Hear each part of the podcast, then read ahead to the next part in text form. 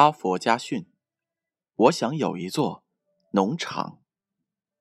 因为父亲是一位马术师，一个男孩必须跟着父亲走南闯北，奔西跑东。由于四处奔波，他求学并不顺利，成绩也不理想。有一天，老师要全班同学写作文，题目是。长大后的志愿。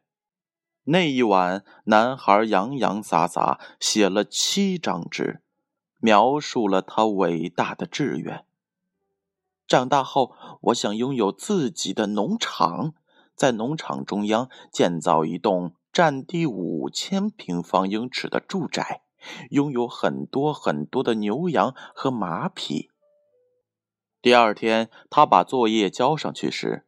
老师给他打了一个又红又大的 F，还叫他下课之后去见老师。老师为什么给我不及格？他不解地问老师：“我觉得你的愿望是不切实际的。你敢肯定长大以后买得起农场吗？你怎么能建造五千平方英尺的住宅？如果你肯重新写一个志愿，写的实际点我会考虑。”给你重新打分。老师这样回答说。男孩回家后反复思量，最后忍不住询问父亲。父亲见他犹豫不决，语重心长地说：“儿子，这是一个非常重要的决定。我认为拿个大红的 F 不要紧，但绝不能放弃自己的理想。”儿子听后，牢牢地把这句话记在了心里。他没有重写那篇文章，也没有更改自己的志愿。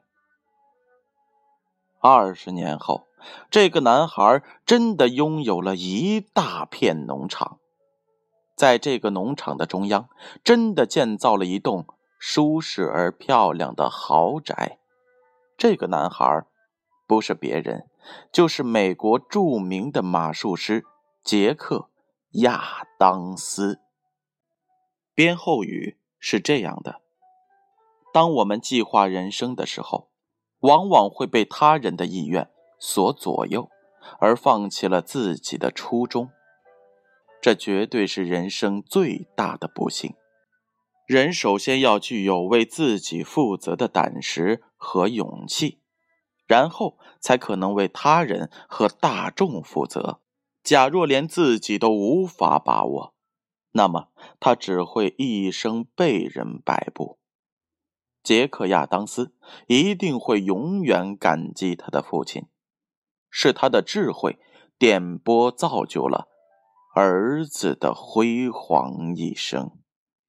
哈佛家训，建勋叔叔与大家共勉。